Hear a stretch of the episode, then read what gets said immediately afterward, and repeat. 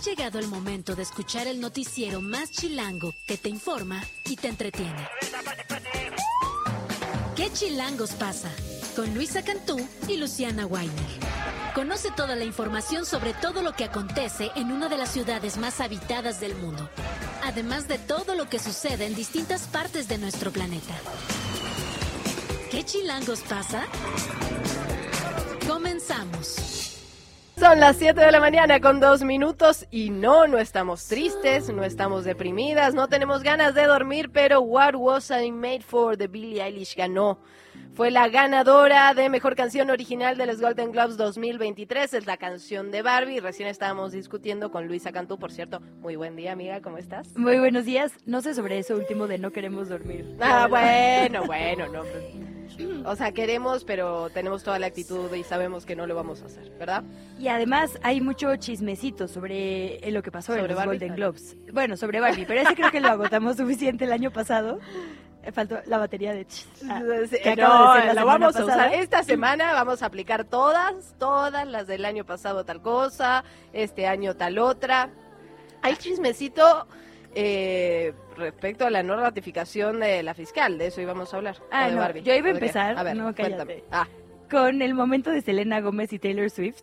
¿No lo viste? Ay, no. Ayer, después del programa que tuvimos aquí en la mañana, salimos a comentar en una junta editorial muy importante, todas las personas involucradas en este noticiero, ese clipcito que se hizo muy viral de se acerca Selena Gómez a Taylor Swift, le dice algo en secreto y las dos así como ah no sí lo viste sí lo ah. vi sí lo bueno ya hubo gente somos lectoras en la mañana. y lectores de boca o sea de labios que se pusieron a ver qué había pasado. Y qué pasó resulta que Selena Gómez se quería tomar una foto con Timothée Chalamet artista estrella por Wonka. No, es mi tipo, la verdad, pero entiendo que le entiendo que Ay, Luisa Cantú, solo porque te están Kylie escuchando. Jenner le dijo que no, que no se podía tomar la foto con Selena Gómez. ¿Por qué? Y Periodismo Serio de Investigación resolvió ese misterio. No, no, pues tampoco llegado tan allá. Tal vez, tal vez hoy ya, mañana. ¿Y qué desayuno ese día? Pero no lo dejaron tomarse una foto con su ex compañerita. Ah, mira, dice Fer, les cuento el chisme, ya lo tiene. Fer se sabe ah, toda la historia, me imagino. Tendremos que ir con cosas como Ernestina Godoy en lo que Fer entra en esta cabina a contarnos. Entonces, Qué maravilla. también hay chismecito aquí en la capital. Y la otra es también, por cierto, eh, el otro clip que se hizo viral de los Golden Globes es este momento en el cual, ya ves que, la verdad, en todas las entregas de este premio se ponen chistositos los que conducen, ¿no? Como que hacen chistes, bulean a la gente, digamos, o sea... siento que no te gusta. Pues hemos estado reconstruyéndonos en todos los sentidos, menos en las entregas de premios, ¿no? Porque aparte es súper de bully, súper de como weird. Depende cuáles, hay unos muy buenos, ¿no? Ah. El, ¿cómo se llama? Eh, ahorita te voy a decir cuál está espectacular. Bueno, pero ayer me hicieron uno sobre Taylor Swift en relación a cuando va a los partidos de fútbol americano ah, por, eh, por su novio, no sé qué, y se la ve a ella no sonríe, pero ni, ni con media sonrisa. Lo único que hace cuando escucha el chiste es así tomar de su copa de una manera muy elegante y como diciéndole eh, que chilangos a tu madre, digamos. Yo creería en el amor, pero la verdad es que sí es súper forzado como la NFL en todos los partidos la apunta. O sea, creo que sí es un asunto como de publicidad que va y viene, la verdad. O sea, primero dije, velo, vela, claramente. ¿Quién quiere ver el partido si está Taylor Swift? Pero ahora no lo sé. Y esto de que la NFL pone en su estatus Taylor Swift estuvo aquí y como que creo que este jugador tiene un podcast. Ajá.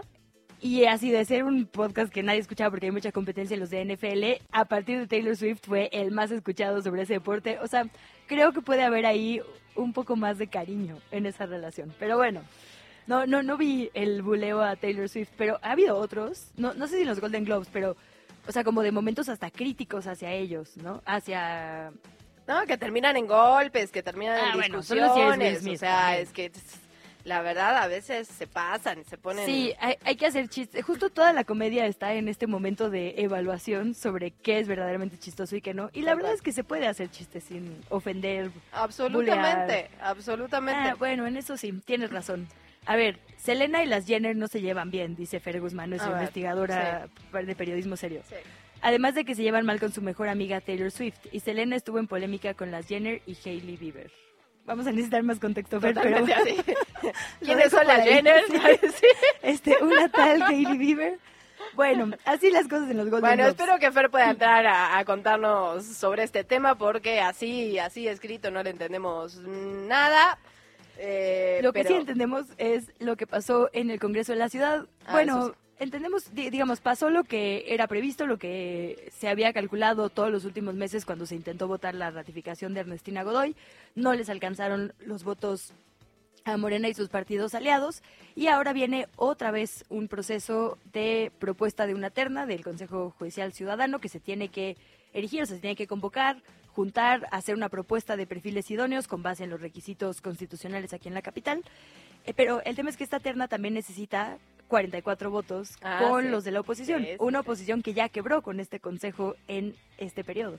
Eso aparte, después pasa al jefe de gobierno, pasa a Martí Batres, habrá que ver qué pasa en ese sentido. Lo cierto es que, como dices, ya se sabía, ya se intuía que la ratificación de Ernestina Godoy era casi imposible, se quedaron a tres votos, que era más o menos lo que le faltaba desde hace meses, ¿eh? O sea, estaban ahí, incluso tuvieron dos votos por parte del PRI, que es parte del chismecito del que vamos a platicar el día de hoy. Ya se pidió la expulsión de estas dos legisladoras que votaron a favor de la ratificación de Ernestina Godoy. Al parecer una está, por cierto, en, no se sabe, en fuga, abajo de una piedra. Ahora les vamos a contar por qué estamos diciendo esto. Así que vamos a platicar sobre eso, pero también vamos a platicar sobre lo que está ocurriendo con eh, los Boeing 737 MAX 9, este, estos aviones que están ahora en revisión, están todos en tierra después de lo que ocurrió en el vuelo de Alaska Airlines, donde literalmente se salió una parte del fuselaje, incluso una de las ventanillas, para todos los que tenemos miedo de volar, la verdad que son imágenes que uno no querría ver jamás. Yo ayer que me pasé ¿Ayer fue? Bueno, ah, entiendo. Ah, antier, me pasé todo el día en un aeropuerto y la verdad es que trataba de evitar este tipo de videos donde se veía este aterrizaje forzoso en sin una parte del avión. O sea, no hubo no hubo lesionados, todo salió bastante bien, pero se están revisando esto fue en 737 que por cierto ya habían tenido problemas antes. Lo vamos a platicar en un en un ratito más con Rosario Avilés, que es una periodista experta justamente en temas de aviación. Vamos a platicar también con Sonia Pérez Pérez, es consejera del Instituto Electoral de la Ciudad de México, sobre este limbo en el que estamos actualmente, la intercampaña. Ya acabó la precampaña, que fue un poco sin sentido porque hubo precandidatas y precandidatos únicos en todos los partidos, y los que no, pues no es que hayan hecho precampaña, sino que hicieron encuesta, ¿no? En fin, terminó por fin ese periodo y ahora vendrán las campañas a partir del 31 de marzo y hasta el 29 de mayo en el caso de alcaldesas, alcaldes y diputaciones locales, a partir del 1 de marzo y hasta el 29 de mayo en el caso de quienes aspiran a ser jefe o jefa de gobierno. ¿Qué pasa mientras tanto? O sea, este mes y el mes que viene. ¿Qué está haciendo el instituto? Que tenemos que saber nosotras y nosotros como ciudadanía qué se puede, qué no se puede y un poco para qué sirve este periodo, nos lo van a explicar más adelante.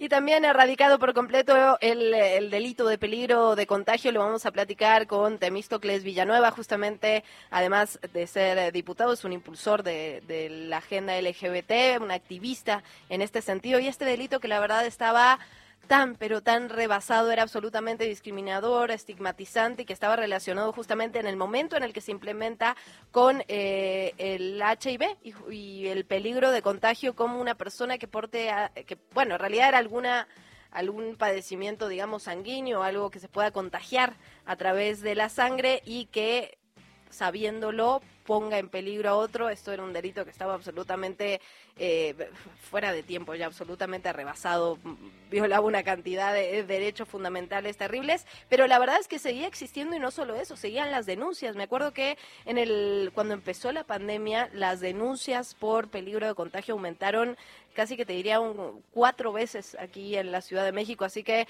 esta derogación es una buena noticia. Lo vamos a platicar con Temístocles Villanueva y, por supuesto, como todos los martes, tenemos salud. Tenemos al doctor Mau que nos va a platicar sobre qué es este bicho que nos está dando a todas las personas. Si usted cuenta la cantidad de gente enferma a su alrededor, se dará cuenta que somos la gran mayoría. Es COVID, es influenza, es una nueva variante de algo raro que hay que prever. Este año también se cumplen 50 años del programa ampliado de inmunizaciones de la OMS y vamos a hablar del Día del Personal de Enfermería, así que quédese. ¿Te parece si empezamos? Venga. Como le adelantábamos, Ernestina Godoy no logró los votos necesarios para ratificarse como fiscal general de la República, de la República, ¿eh? de la Ciudad de México, aquí localmente. El dictamen que proponía un periodo de cuatro años más para esta funcionaria necesitaba de 44 votos a favor.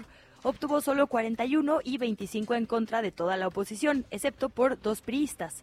Con esto, Godoy deja el cargo el día de hoy y será el coordinador general de investigación territorial, Oliver Ariel Pilares, quien se quede como encargado de despacho. Este fue el momento exacto de la votación el día de ayer. Diputada presidenta, el resultado de la votación es el siguiente. 41 votos a favor, 25 votos en contra, 0 abstenciones. En consecuencia, no se aprueba el dictamen que presenta la Comisión de Administración y Procuración de Justicia notifíquese al jefe de gobierno, al Consejo Judicial Ciudadano, ambos de la Ciudad de México, para los efectos legales a que haya lugar. Lo cierto es que ayer, aunque la oposición trató de calificar esto como la primera derrota de Morena, digamos, aquí en la capital, lo que decían los partidos del oficialismo y sus aliados era en realidad pues más del 60% votó en favor de Ernestina Godoy y esto solo evidencia, digamos, que fue congruente con no ceder y negociar a cambio de dejar de investigar la supuesta corrupción inmobiliaria, que tiene carpetas de investigación en contra del PAN en la Fiscalía, y el caso Cuauhtémoc Gutiérrez de la Torre. Ayer en estos micrófonos platicamos con el, reporta, el reportero Juan Omar Fierro de Aristegui Noticias, el medio que hizo pública esta red de trata que operaba en las oficinas del partido local, el PRI, y nos decía había un pacto al principio, porque ya no se persiguió, digamos, a los demás colaboradores cercanos a Cuauhtémoc Gutiérrez. En la administración pasada, porque se pactó todo con el gobierno de Mancera, pero en esta no se había movido a ampliar, digamos, la investigación. Con esto, quién sabe qué pase, porque ayer lo decía Marta Ávila, la coordinadora de Morena, el encargado de despacho va a seguir con esa investigación. Ya se citó a Tonatiu González, el que sigue es Israel Betanzos. Absolutamente. Que es el, dirigente priista, digamos, ¿no? Aquí en la capital. Entonces habrá que ver qué pasa con eso. Y el otro, la otra nota fue Víctor Hugo Lobo, el perredista que renunció, ex perredista, renunció al PRD, pero la verdad es que no se había afiliado a Morena. Votar con Morena en esta es un claro o bandera de paz o mírenme aquí estoy o por lo menos ya no estoy con la oposición, lo cual a Morena le conviene porque la GAM e Iztapalapa son un cuarto de los votos en la Ciudad de México. Si tienes control territorial, como tiene amplio, digo, Morena gobierna ahorita la GAM, pero tiene un bastión muy importante, el PRD todavía con el poderío, digamos, de estos grupos de lobo, lobo de ese lado, pues la verdad es que a quien le conviene es a Morena. Absolutamente, y luego estaba bastante abierto a la negociación. Recordemos que estuvo en estos micrófonos y nos decía, bueno, yo todavía no he tomado una decisión, pero aquí estoy. Y Clara Brugada nos dijo, bienvenidos todos bienvenidos los que todos, rompan con el pasado. Todas, todos, sí, absolutamente. Digo, creo que es interesante en el caso de Ernestina Godoy esta y yo ahí creo es que las verdades no son excluyentes, ¿no? Por un lado, o sea, es cierto que ha investigado el tema del, llamado cartel inmobiliario, es cierto, evidentemente, que hay corrupción inmobiliaria en la Benito Juárez, ahí están las pruebas en la mayoría de los casos. Y por otro lado, también es cierto que muchísimas víctimas, sobre todo cuando hablamos de feminicidios, estuvieron manifestando y estuvieron señalándola por falta de acciones y por falta de resultados. Es decir, una cosa es cierta, la otra también no son excluyentes y ahí está la discusión. Creo que la verdadera pregunta es qué vendrá ahora. ¿Vendrá algo mejor? ¿Vendrá algo igual? ¿Vendrá algo peor? ¿Con qué herramientas se cuenta en la Fiscalía para realmente modificar y para tratar de revertir ¿no? la impunidad que hay tanto en la capital como en el resto del país? Hay que decirlo. Así que bueno. Sí, lo cierto es que tomemos solo esos dos casos, digamos, ¿no? No se ven investigado en toda una administración antes y con la voluntad política de Ernestina Godoy sí se investigaron. Tendría que llegar alguien que investigue esos y también los de todos los partidos. Es decir, que dé continuidad a lo que hay, porque malo sería que llegue alguien que sí logre los 44 votos negociando. En fin, el día de hoy, eh, de hecho ya en un ratito, a las 9.30 de la mañana, dará Ernestina Godoy su último informe. Se prevé que esto suceda en el altar a la patria de la primera sección de Chapultepec. Esta mañana, eh, a través de su cuenta de Twitter o X, Claudia Sheinbaum, la precandidata a la presidencia de la República por Morena, anunció que invitó a la fiscal a participar en la encuesta para representar a la Ciudad de México en el Senado de la República.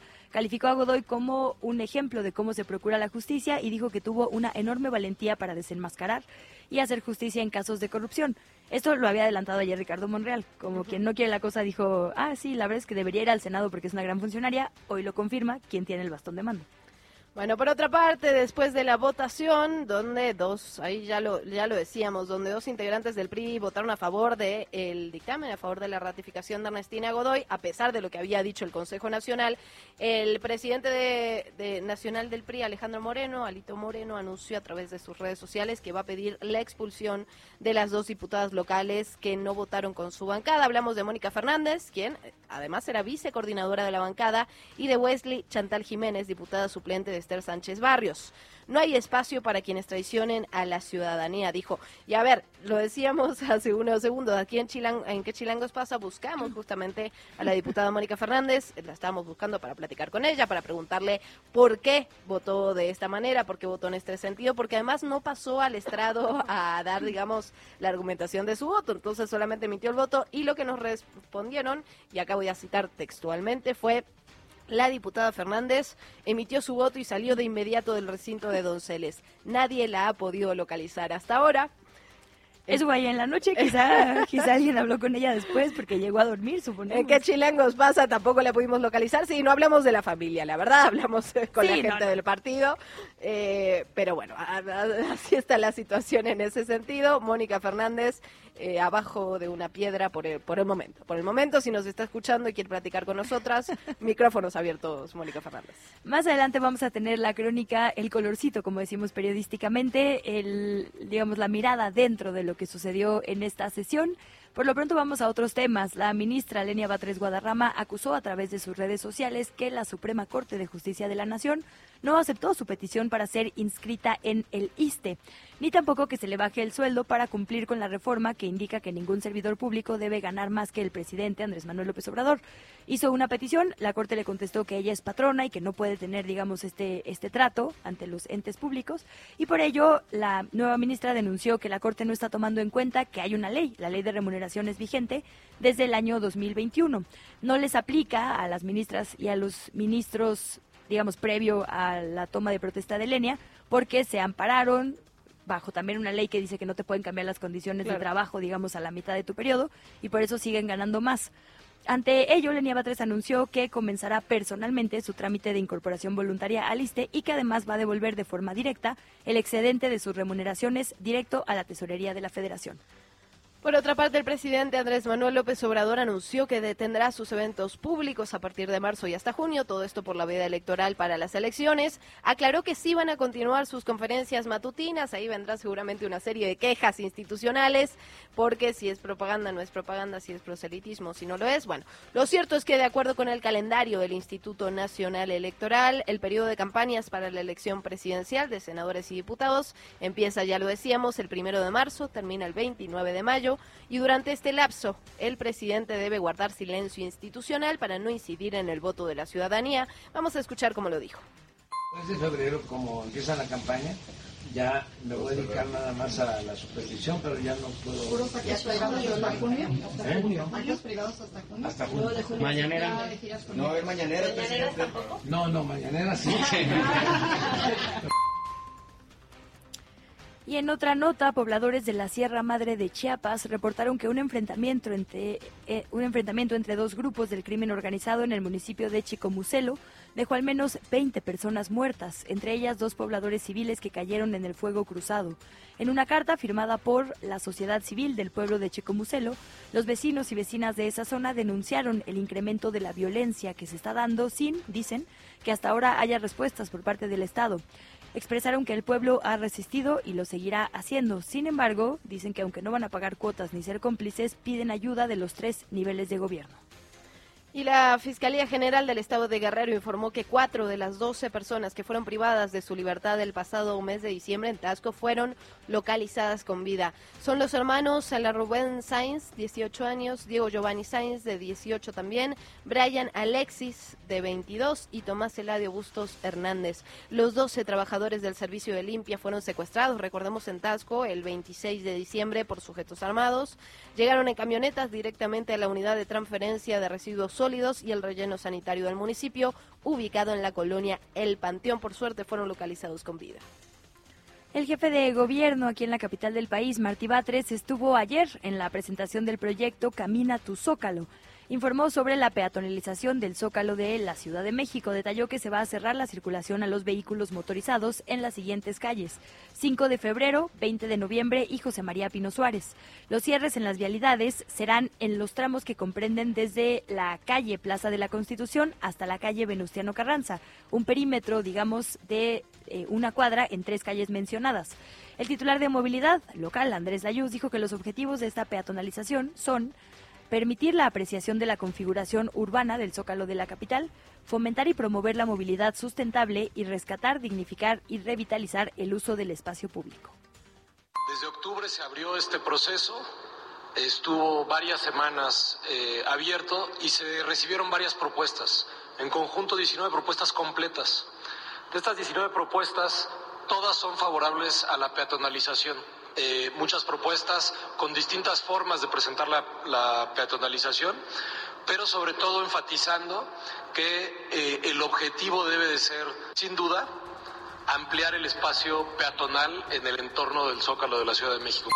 Continúan también las bajas temperaturas. Nos vamos hasta Chihuahua porque la Secretaría de Educación y Deporte anunció la suspensión de clases en el nivel básico para este martes ante la entrada de la cuarta tormenta invernal. Esta medida se va a aplicar en todo el territorio estatal por la alerta emitida por la Coordinación Estatal de Protección. Se esperan fríos de grados bajo cero. Es una medida que, eh, que exclusivamente es para el día de hoy. Justamente también se invitó a padres, madres, tutores, docentes, directivos y toda la comunidad escolar a estar pendientes de los avisos que se emitan.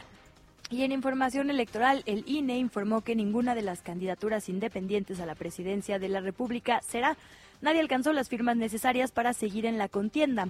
Esto luego de que ya concluyó el plazo formal que fue el pasado 6 de enero. En un comunicado detalló que las nueve personas que obtuvieron su constancia de precandidatura debían conseguir el respaldo de 961.405 personas, es decir, el 1% de la lista nominal, además a lo largo y ancho de 17 estados en la República Mexicana. Nadie pudo. Tampoco en el caso del Senado de la República se lograron los porcentajes de apoyos necesarios. Sí habrá aspirantes a diputaciones federales. Son 15 las personas que obtuvieron este 1% de firmas en los estados de Hidalgo, Sinaloa, Campeche, Chiapas, Michoacán, Morelos, Tabasco y también Veracruz. Nos vamos rapidísimo con las actividades de las presidenciables. En el comienzo de su primera semana de recorridos como precandidata de la presidencia de México, Claudia Sheinbaum se reunió con más de 84 mil personas en Chihuahua, Nuevo León, Coahuila, Estado de México y la capital. El día de hoy la precandidata de Morena visitará Jalisco. Esta agenda contempla justamente una visita a Lagos de Moreno, este municipio de la región de Altos de Jalisco, donde recientemente se han vivido los hechos más brutales, violentos e inseguros del país. Este periodo de precampaña es hasta el 18 de enero, pero no descartan que además de la visita programada para hoy, la ex jefa de gobierno capitalina vuelva a visitar Jalisco para el cierre de esta precampaña. Y del otro lado, la precandidata de la oposición, la del PAN-PRI-PRD, Xochil Gálvez, reconoció a los legisladores y legisladoras locales aquí en la capital por frenar la ratificación de Ernestina Godoy. Ernestina Godoy es la fiscal amiga de Claudia Sheinbaum en la Ciudad de México. En lugar de investigar y perseguir a los delincuentes, se ha especializado en dejar los feminicidios en la impunidad y espiar a la oposición. Reconozco y valoro la firmeza de panistas, priistas y perredistas en el Congreso de la Ciudad de México ante las presiones autoritarias de la fiscal. Reconozco la valentía de los legisladores de oposición que buscan poner freno a los abusos del poder. Son las 7 de la mañana con 25 de minutos. Luisa, ¿vamos a una pausa? Regresamos. Luisa Cantú y Luciana Weiner en ¿Qué Chilangos pasa? Radio Chilango, 105.3, la radio que... Viene, viene. Desde la redacción de chilango.com.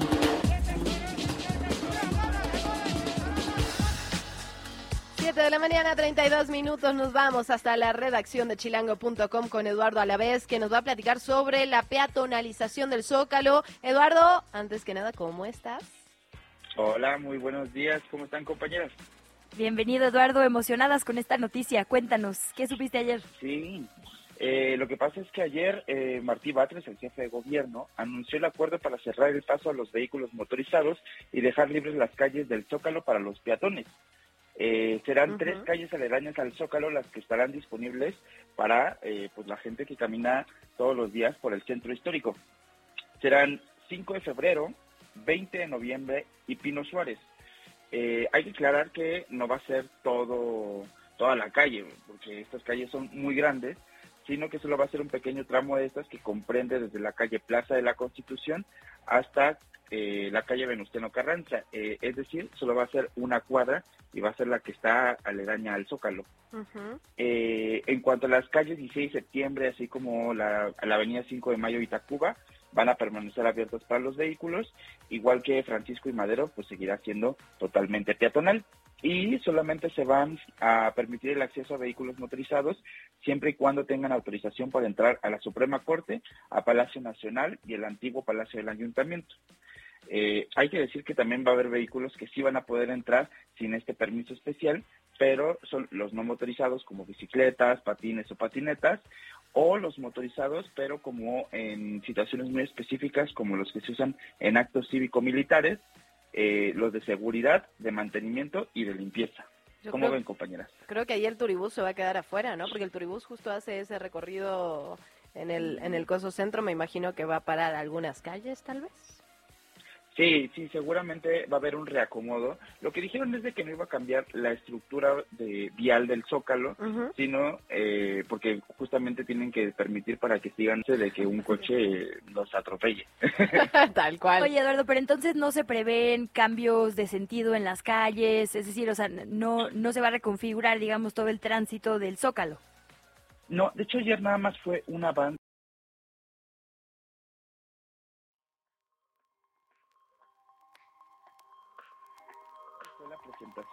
de este proyecto, porque tampoco nos dieron fecha de cuándo iba a empezar. Eh, y el jefe de gobierno ayer nos dio preguntas y respuestas, entonces pues estamos a la espera de que pues haya más detallitos eh, para poder eh, detallar esta información que tenemos. En efecto, no sabemos todavía cuándo va a empezar, pero sí sabemos que es uno de los proyectos y que seguramente se va a llevar a cabo en los próximos meses. Creo que es una buena noticia, la verdad, porque además el Luisa lo sabe muy bien, yo no soy una fanática del centro histórico, a diferencia de ella que se lo podría tener. Deberías hacer un tatuaje, amiga. Un tatuaje, te quedaría muy bonito. es una gran idea. Seguro hay quien lo haga. Obvio, obvio sí. Pero en su fase peatonal. Ahí sí, más perímetro alargado. A ver qué tal. Pero la verdad es que es una es una buena idea porque sí es un es una locura de tráfico en esa en ese lugar, no tiene ningún sentido llegar con auto hasta ahí, así que creo que es un buen proyecto, habrá que ver cómo se implementa y cuándo se implementa, lo que nos falta básicamente es el calendario, ¿no? Y en realidad ahí creo que la bronca va a ser más para la clase política porque está el, digamos, el, los poderes en el perímetro de la Plaza de la Constitución, efectivamente, la presidencia, pero bueno, el presidente no se mueve mucho en el, digamos, ahí de Palacio, ahí se levanta pues, eh, la jefatura de gobierno, pero está el, edificio de los diputados locales. Sí. O sea, su oficina, Godín, digamos. Y ahí sí, aunque están a tres cuadras, en Donceles de Allende, siempre llegan en coche. Y bueno, son 66 personas más sus equipos. Ahí seguramente habrá también ajustes que hacer. Monopatín. Exacto. bueno, bicicletas, ecobicis, todo eso sí, sigue siendo opción, ¿no, Eduardo? Sí, sí, sí, todo, o sea, como les digo, eh, todas estas situaciones de, de, estos este, vehículos no motorizados van a poder eh, pasar libremente y yo creo que también es una gran opción porque, pues, por ejemplo, cómo le fue a la calle Madero en 2009 cuando la, la cerraron para los vehículos y la gente transita todos los días y es una eh, calle muy transitada o incluso 16 de septiembre, que es este esquema como compartido, o sea, de coche que tiene que ir muy lento, el espacio protegido para las bicis y los pendones estos gigantes para que puedas ir caminando. También la gente tenía mucho miedo porque ahí hay muchos estacionamientos, porque es una calle que conecta mucho y la verdad es que digo, fuera de que si vas en coche vas lento, todo funciona muy bien. Pero eso eso no cambiaba antes y no va a cambiar, la verdad. Oye, Eduardo, muchísimas gracias por toda la información. Te seguimos leyendo en chilango.com.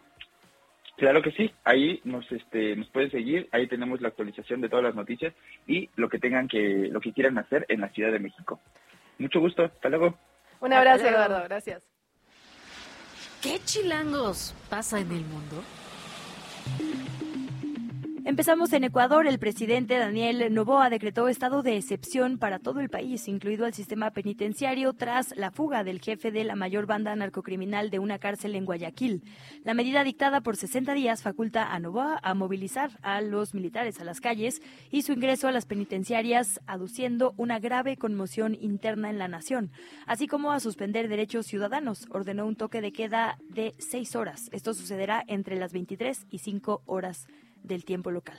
La otra de las noticias que está en la mayoría de las portadas, la verdad, nacionales, es eh, Franz Beckenbauer, que murió a los 78 años de edad, exjugador, ex entrenador alemán, murió este domingo, tenía 78 años, el Kaiser le decían, y la verdad que está considerado la, la máxima leyenda del fútbol alemán, fue campeón del mundo como jugador en el 74, como, como seleccionado, digamos, como entrenador en el 90, ganó tres veces también la antigua Copa de Europa con el Bayern Múnich y la Eurocopa con Alemania y en los últimos años ya la verdad es que ya tenía problemas de salud, estaba retirado de la vida pública y también había ahí un escándalo relacionado con el cuando Alemania, digamos, fue la sede del Mundial de 2006, que cómo se consiguió, que, que sí, que, que no. Lo cierto es que tenía problemas de salud hace varios años y ayer se dio la noticia que Beckenbauer murió a los 78 años y esto está en la mayoría de las portadas de nuestro país. Sí, es como dices, una enorme leyenda. Ayer decíamos, quizá no de la altura de Maradona para América Latina, pero tipo Pelé, o sea, como nuestro segundo favorito. Y además un poco de la, de la misma época, ¿no? Eh, sí, exacto. Sí, la verdad que pues que descanse en paz. Que descanse en paz. Hay reacciones en todo el mundo deportivo. Y en otra nota, la canciller Alicia Bárcena, al inaugurar la reunión de embajadores y cónsules, reconoció que el 2024 será un año difícil. Y la verdad es que fue bastante amable diciendo difícil, prudente y diplomática no me diga, ella. porque coinciden las elecciones presidenciales de México y de Estados Unidos y la migración y el narcotráfico son temas clave en las campañas. En realidad es un año bomba para el mundo. O sea, son el 49% de la población mundial va a ir a elegir algo. O sea, presidentes, primeros ministros, senadurías, bla, bla. O sea, la mitad del mundo va a ir a elecciones. Y estamos hablando de la India, con el ultranacionalista Narendra Modi que se quiere reelegir. Rusia, con Vladimir Putin queriendo reelegirse por cuarta vez, o sea, para un quinto periodo. Spoiler alert. Exacto. ¿Qué creen que pase? Además, en su momento más alto de popularidad de su propia ¿eh? historia, a partir de la guerra con Ucrania. Bueno, Ucrania, Vladimir Zelensky, su periodo vence el 31 de marzo. No sabemos si como está activa la ley marcial convocar elecciones o no, pero tendría que haber todo el hemiciclo del Parlamento Europeo, 720 eurodiputados con la ultraderecha pisando fuertísimo y amenazando con tener un cuarto de los escaños. Bueno, aquí en América Latina, Venezuela, El Salvador, Estados México, Unidos, México, ¿no? ¿Estamos? La verdad es que va a ser un año duro, pero especialmente con nuestro vecino del norte, con quien compartimos 3.000 kilómetros, y que si los datos se mantienen como están el día de hoy, tendrá en la boleta la misma fórmula que en 2020. Estará Joe Biden y estará Donald Trump. Donald Trump tiene como el 60% de la preferencia contra 11% de su rival más cercana en la contienda interna del republicano, que es Nikki Haley, la ex representante de Estados Unidos ante em, Naciones Unidas. Entonces, lo más probable es que gane, salvo que haya una movida judicial impresionante, la interna. Y la verdad es que también va arriba de Joe Biden. Y de Trump depende qué pase con la guerra en Ucrania, qué pase con la guerra de Israel contra la franja de Gaza y qué pase con la relación con México, con una mujer presidenta. La verdad que en ese sentido lo único que puede pasar que le pegue a Donald Trump es lo que hemos estado platicando sobre los estados relacionado con que no se pueda presentar, que directamente no pueda llegar a la boleta. Ese parecería, al menos en este momento, el único escenario en el cual quedaría de forma desfavorable porque el resto va arriba en todo. ¿Qué chilangos pasa? La entrevista. 7 de la mañana con 41 minutos. Saludamos a la consejera y presidenta de la Comisión de Asociaciones Políticas en el Instituto Electoral de la Ciudad de México, Sonia Pérez Pérez. Muy buenos días, consejera, y gracias. Muy buenos días, gracias por la posibilidad de platicar esta mañana contigo y con tu auditorio. Por el contrario, consejera, muchísimas gracias a usted. Le saluda Luisa y Luciana. Eh, queríamos preguntarle por este periodo denominado intercampaña. ¿Qué significa? ¿Qué se puede hacer? ¿Qué no se puede hacer? Hemos estado dándole seguimiento a las precampañas, que en realidad, bueno, como había puro candidato y candidata única, no, no, no fueron tales, ¿no? ¿no? No fue lo que uno pensaría por una precampaña. Pero, ¿qué pasa en este periodo de precampaña? ¿Para qué debería servir? ¿Qué tenemos que saber como ciudadanos? consejera. Sí, mira, primero comentarte, como bien lo decías hace un momento, es una, eh, estamos en un proceso electoral muy importante porque además de las elecciones federales, pues vamos a renovar prácticamente este año todos los cargos públicos en la Ciudad de México, jefatura de gobierno, diputaciones, las concejalías también, eh, las alcaldías y eh, pues es muy importante, más casi 400 cargos públicos, 387. Y en este periodo, una vez que ya acabaron las precampañas que acabaron el 3 de enero pasado, pues ya los precandidatos y precandidatas al interior de sus partidos presentaron propuestas, hicieron propaganda, hicieron actos públicos en, en donde hicieron sus posicionamientos aún, incluso siendo candidaturas únicas al interior de su militancia y sus simpatizantes para eh, presentarse y presentar también sus propuestas como precandidatos y precandidatas. Pero ahora eh, ya no pueden hacer esa propaganda, ya no pueden desplegar ningún tipo de propaganda, incluso ya gastaron en su caso lo que tenían destinado para esos fines y tampoco aparecerán en los spots de radio y televisión haciendo esa promoción. Eh, es un periodo importante en el cual los partidos políticos al interior de sus órganos intrapartidistas van a definir quiénes van a ser realmente las personas que van a eh, ser propuestas como candidatas y candidatos a los diversos cargos y tomando en cuenta que van a hacer las postulaciones a principios de febrero formalmente ya ante el Instituto Electoral, pues están en este periodo de definiciones. Justo entiendo que de acuerdo al calendario publicado por el ISM, el 15 de febrero es el último día para registrar candidaturas. Es decir, los partidos podrían esperar hasta ese día para decirnos quién va a contender por qué alcaldía, por ejemplo. Pues mira, ya los partidos políticos eh, nos manifestaron en algunos casos que van a ir en alianza, es decir, van en coalición. A finales de enero sabremos si hay algunos partidos que van en candidatura común también y eso eh, implica que al interior de los propios partidos que participen tengan que hacer las definiciones. Pero lo que sí es verdad, como lo comentas, es que tienen hasta el 15 de febrero incluso para entrar al sistema y subir todos los datos de las personas candidatas. Y fíjate que hay un dato importante también que me gustaría comentarles. Es ahora donde tendrán que hacer todos sus escenarios para que puedan también cumplir con el principio de paridad y la mitad de esas postulaciones por lo menos correspondan a mujeres en todos los cargos públicos y también eh, pues algunas acciones afirmativas que hemos solicitado que implementen considerando pues que incluyan también dentro de sus postulaciones a grupos vulnerables. ¿Qué ocurre en el caso de que no se cumpla con eso? ¿Se tiene que presentar directamente una queja ante el instituto o el instituto puede abrir, digamos, un proceso, digamos, eh, por cuenta propia? En caso de que no cumplan con el registro de candidaturas en paridad. Sí, exactamente. Ah, mira, qué bueno, qué interesante lo que preguntas, porque una vez que ellos nos presenten los registros con todos los documentos de las personas candidatas y candidatos, lo que el instituto va a hacer es revisar que cumplan, pues, eh, con eh, la residencia principalmente, con la edad, pero también de manera general que hayan cumplido con este postulación por lo menos de 50% de mujeres en eh, bloques competitivos también y que hayan cumplido con las acciones afirmativas. Eh, por ejemplo, incluir a personas jóvenes, a personas eh, adultas mayores de la diversidad sexual, este, afrodescendientes, en fin, tenemos ahí seis grupos importantes pero en caso de que no, les vamos a eh, solicitar que hagan esa modificación y si no, no se van a registrar sus candidaturas. Ya tuvimos un caso el proceso pasado en donde eh, tuvimos que solicitar al partido que cumpliera para postular en una alcaldía a una mujer. Entonces, esto, esto lo revise el instituto, digamos, como una cuestión prioritaria para otorgar el registro y que entonces ahí sí ya puedan iniciar eh, las campañas formalmente las personas que, que, que así se determine.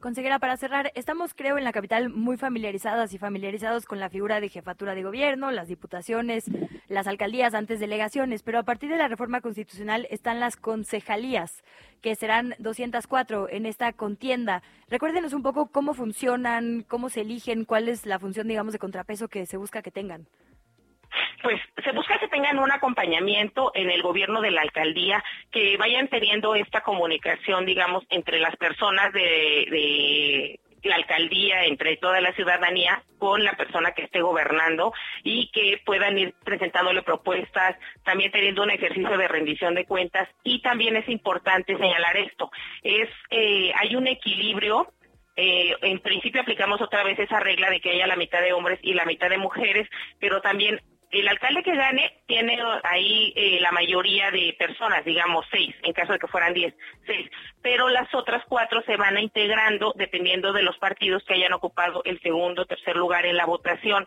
Entonces de ahí que se logre un equilibrio y que haya una representación en general de las fuerzas políticas y para este acompañamiento que hacen al trabajo de la alcaldía.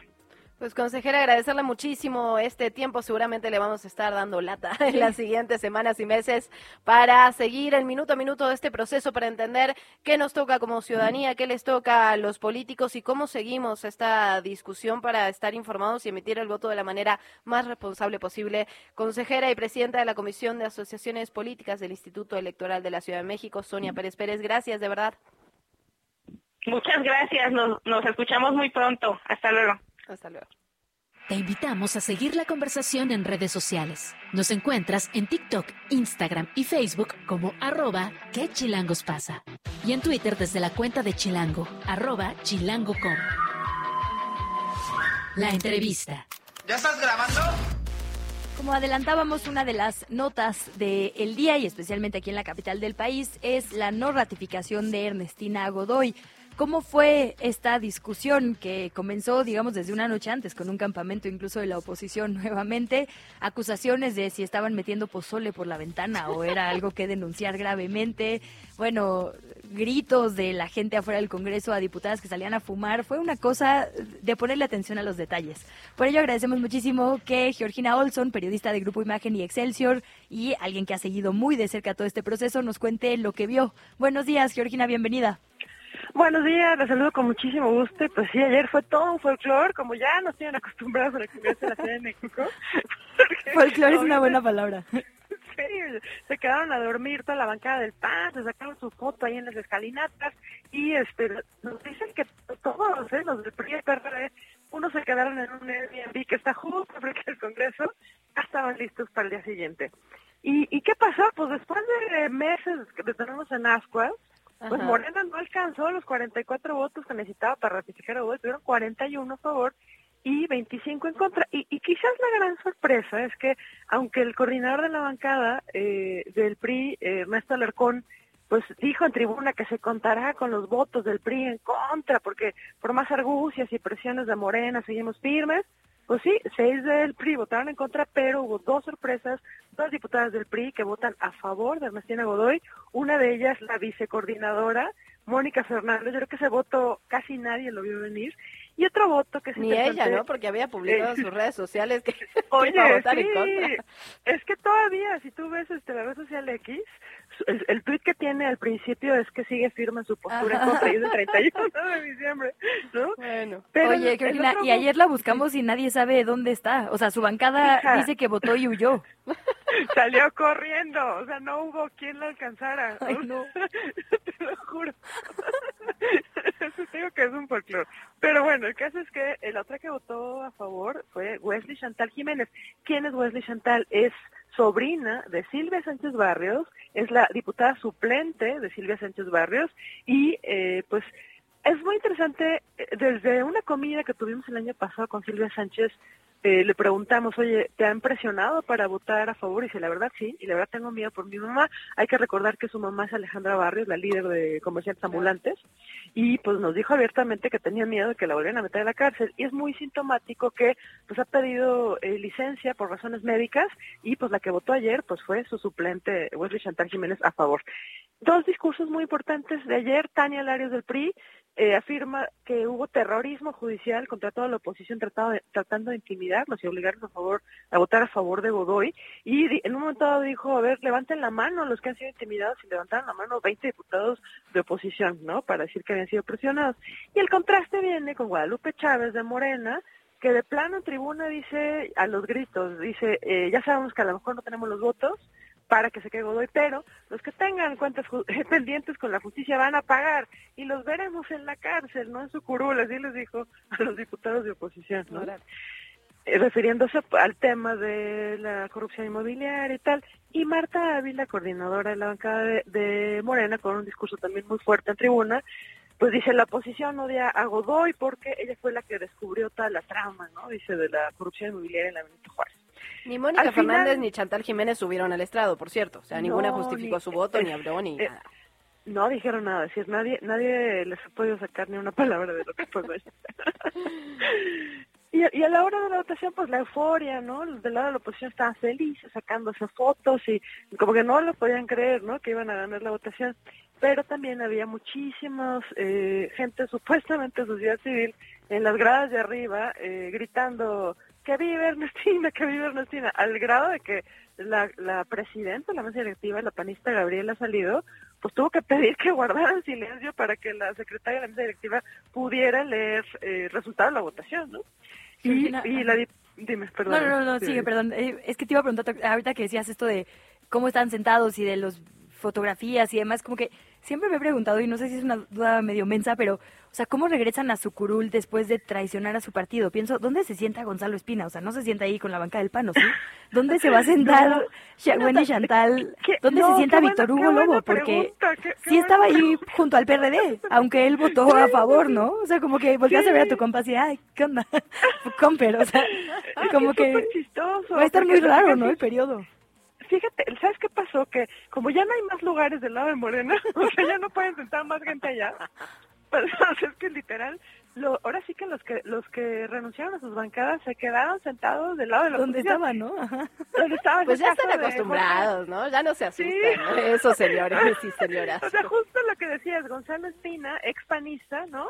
Y, Jorge Gaviño, que hermana su propia asociación parlamentaria Izquierda Liberal, que además nadie entiende ese, nombre, están sentados del lado de la oposición, hasta arriba.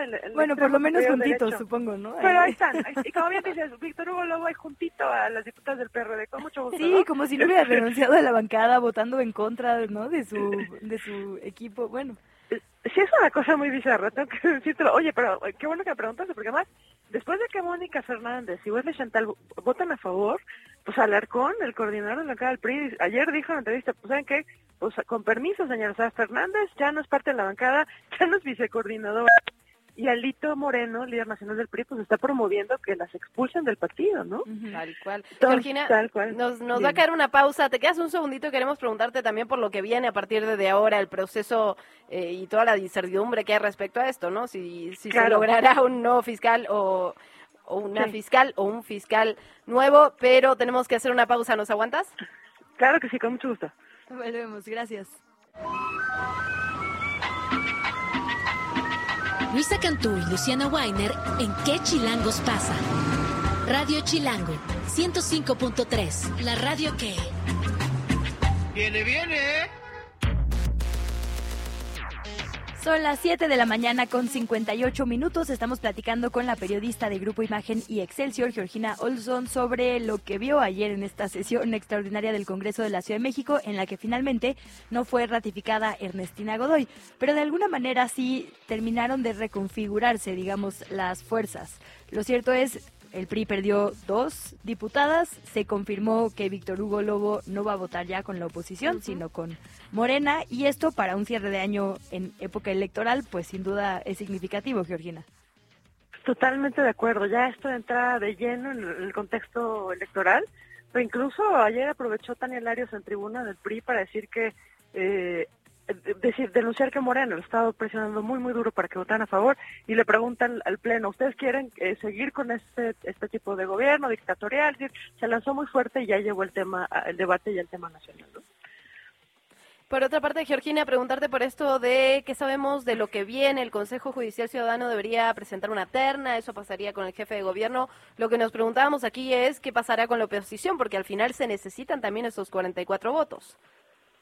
Exactamente. Eh, pues mira, el Consejo Judicial tiene que, el Congreso le tiene que informar que ya rechazaron a Godoy. El, Congreso, el Consejo tiene que proponer, tiene que lanzar una convocatoria pública y de hecho cualquier persona que cumpla con los requisitos para ser fiscal mayor de 35 años, abogado y tal, pueden postularse. Y ahí viene lo bueno, el Consejo entrevista a todos los que hayan cubierto los requisitos y el Consejo propone a tres candidatos que serían los idóneos y le manda esta terna a Martí Batres, eh, jefe de gobierno. Ahora, Martí puede hacer dos cosas, y eso lo dice la ley orgánica de la Fiscalía. Puede decidir, em, le manda la terna al Congreso para que la Comisión de Procuración de Justicia decida quién es el idóneo, o incluso Batres tiene la potestad de decir de estos tres yo creo que este o esta es el mejor y mandar el único nombre a la Comisión de Administración y Procuración de Justicia y allí los diputados eh, tienen que entrevistar a, él o a los tres candidatos y eh, decidir quién es el idóneo desde su punto de vista y someterlo otra vez a la votación eh, en el Pleno. Ahora, lo que sí es muy interesante es decir, se reconfigura el Congreso una vez más y pues Morena ya dejó en claro que tiene 41 votos, pero es interesante porque pues 41, no 44, ¿no? Que y eso que, la lucharon. Tuvieron meses para conseguir esos tres y no se logró. Exacto, exactamente. Ahora, eh, ayer en, en entrevista la, la presidenta de la Jucopo, la morenista Marta Ávila, eh, pues decía así, muy quitada la pena, pues no tenemos prisa, ¿no? Este, pues yo creo que va a ser hasta el siguiente periodo, ¿no? Sí, o, o, postergarla. Digo, la verdad es que las investigaciones un poco pueden... El encargado del despacho, pues al final le respondía a Godoy, ¿no? Digamos que ahí no se prevé un cambio radical con un encargado de despacho en la fiscalía. Y lo cierto es que el plan de Morena local también es el plan C. Esperar a la elección, a ver si les va mejor y entonces poner a quien, a quien no necesite los votos de la oposición, ¿no? Totalmente de acuerdo, exacto, exacto. Sí, se están esperando, porque como ya saben, como bien dices, ya saben que no tienen los 44, van a ver cómo les van las elecciones, ¿no? Y a ver si consiguen la mayoría, ¿no? Y ahora sí que el no ya lo tienen. exacto. El no ya lo tienen, ahora vamos por el sí. Georgina, de verdad siempre es un gusto y un placer escucharte, que tenga este detalle que manejas de todo lo que ocurre allá en las cámaras. De verdad agradecerte muchísimo. ¿Dónde te leemos? ¿Dónde te escuchamos? ¿Dónde te seguimos? Estoy en la red social de X, sobre todo como Georgina Olson J, arroba Georgina Olson J. Ahí subimos las crónicas, las notas y todo lo que hacemos. Y pues me encantará que, pasen a dar una leída ahí a, la red social. Sin duda, por allá te escribimos y te leemos. Un abrazo y gracias. Gracias, Luisa y Luciana. Muy buen día. Un abrazo. Muy buen día. 8 de la mañana, dos minutos. Volvemos con un resumen informativo. Ayer el jefe, el gobierno, perdón, del estado de Chihuahua había confirmado que la jirafa Benito, que se localiza en la central de Ciudad Juárez, tendría un nuevo hogar en el African Safari en Puebla. Estaban todos felices, estaban festejando, porque hay varias denuncias de malas condiciones en las que vive el ejemplar. Hay fotos, la verdad, que son terribles, brutales. Ahora, la Procuraduría Federal de Protección al Ambiente, la Profepa, denuncia y expone que no es procedente hacer este traslado de la jirafa ya que es necesario que se tomen medidas técnicas y científicas para preservar su salud y condiciones dignas, lo que es obligación ineludible del parque y no es suficiente solicitar la reubicación del ejemplar. Creo que es un tema muy complicado, Luisa, porque finalmente, evidentemente, hacer este traslado requiere de muchísimas cosas. Lo que sí sabemos es que en este momento no están las condiciones dignas, pero parece que se van pasando la bolita unos con otros y las imágenes sobre las condiciones de esta jirafa siguen circulando. Ayer además hacían en, en Ciudad Juárez, había grados bajo cero, había un viento brutal y se veía a la jirafa Benito en condiciones realmente inhumanas, ¿no? Y, y, preocupa este tema, preocupa porque ayer parecía que se iba a dar el traslado, la Profepa dice que no, que no se puede.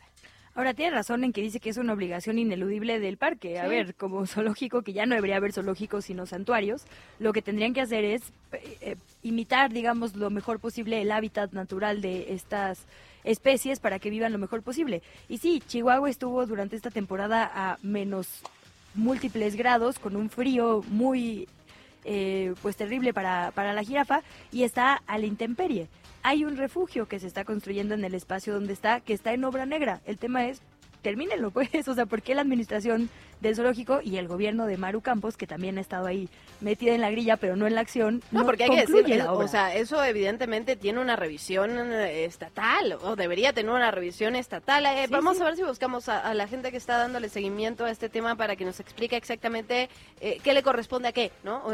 quién está en falta o qué cadena de instituciones están en falta para darle seguimiento a este tema. Mientras tanto, las aerolíneas estadounidenses United Airlines y Alaska Airlines informaron este lunes del hallazgo de componentes sueltos, así textualmente lo dijeron, en algunos de sus aviones Boeing 737 MAX 9 durante las inspecciones preliminares que se ordenaron después de que un vehículo de ese modelo perdiera, como ya le narrábamos al principio de esta emisión, literalmente no una ventanilla, casi que todo el marco, ¿no? De la ventana en pleno vuelo. ¿no? sí, sí, sí. Los descubrimientos se producen mientras la Administración Federal de Aviación sigue investigando qué causó el viernes la explosión de un componente denominado tapón de puerta en un avión de pasajeros de Alaska Airlines, lo que obligó a un aterrizaje de emergencia. Aeroméxico, que suspendió a 19 aviones, dijo también estar en la fase final de estas inspecciones y agregó que esperaba que todos los MAX 9 de su flota vuelvan a operar en los próximos días. En temas de seguridad, Luis Antonio Yepes, hijo de José Antonio Yepes del Marro, fue presentado la tarde de ayer por la Fiscalía General de Guanajuato. Su captura el pasado domingo fue la causa que originó la serie de ataques incendiarios y los bloqueos que hubo en ese municipio.